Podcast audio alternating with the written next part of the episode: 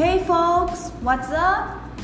I hope you are great. So guys, teacher William here again from Wizard Corumbá for one more episode of our project Podcasting 6 Wizard. Okay? Just to remind you, we are working on interviews and every week we're gonna have a student participating and talking about what they like. Okay? Today here with me is the student Yasmin. Hello. Hello Yasmin. How are you? I'm fine. Great. So, are you ready for our interview? I don't think so. okay.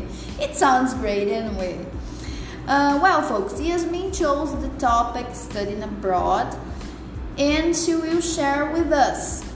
So, Yasmin, let's get started, right? Yasmin, have you ever considered studying abroad? Yes, I've considered that after I saw on the internet people that studied abroad and was sharing their experiences. Okay. And what do you think are the benefits of studying abroad?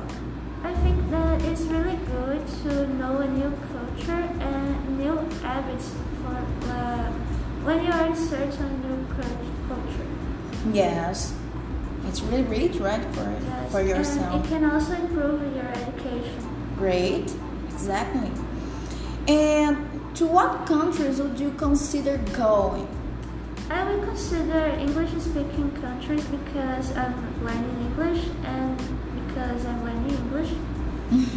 okay. And does it need to be an English speaking country?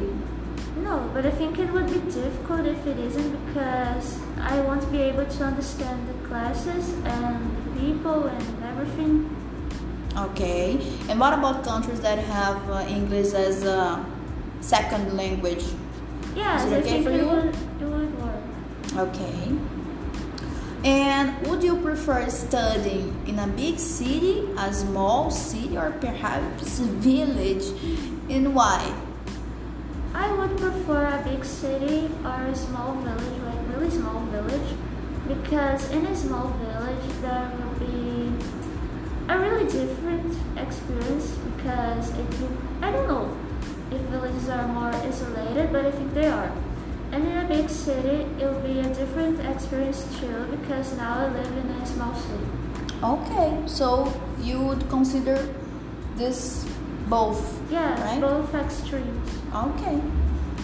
And when would you like to go?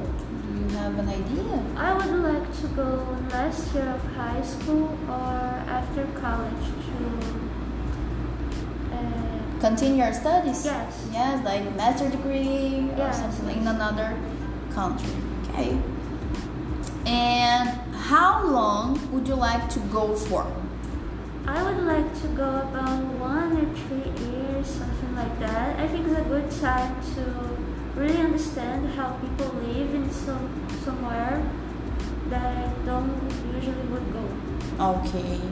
And this time, uh, for example, for studies, it's about two years, Yes. right? Uh, would you prefer a big university, a small university, or a language school? I would prefer a big university if I would go to university because they are, I don't know, they are most likely to have a better education.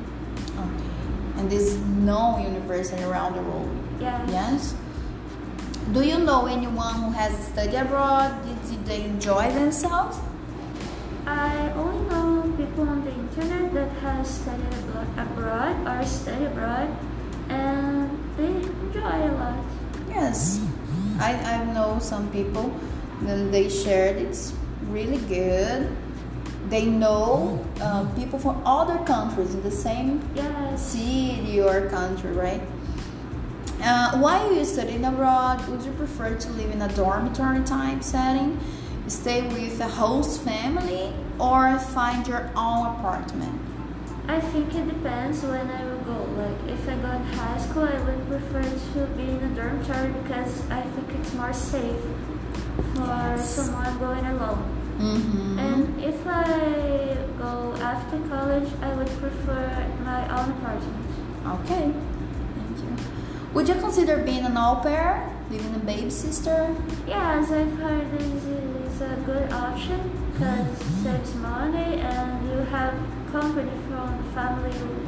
Yes, and the, the security of the, the house, right? And what kind of subjects would you study there? I would s- I re- would really like to study science related subjects like astronomy and chemistry. Oh, interesting. I know someone from Corumbá. Um, they, uh, he was a student of mine, and he's studying uh, in England, London, astronomy.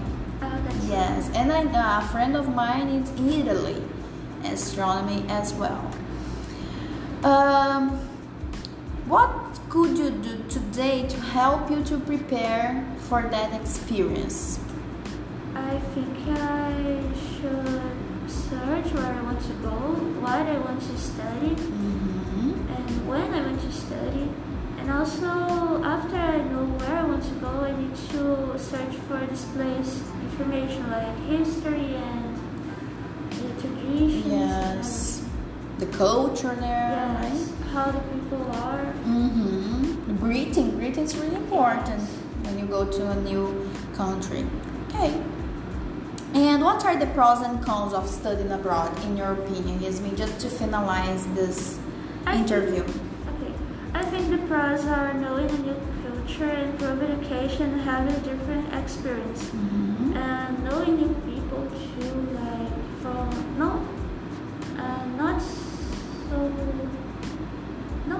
not so database. Mm-hmm. Not only from that, that country, Yes, but from other countries other too. countries, okay. And the cons are that it's kind of hard thing to do, especially in Brazil, Mm-hmm. and it's it must be a hard time being far from family and friends. Yes, I think this is the con. Yeah, thank you for sharing. Okay, what you your vision and what amazing interview you have just had. Thank you, Yasmin. And I'm sure that you have many people about this, like studying abroad, right? Have changed. That's all for today, folks. Thank you for listening to us, and don't forget to share this audio with your friends. Okay. So see you next week. And if I were you, I wouldn't miss it. Bye bye.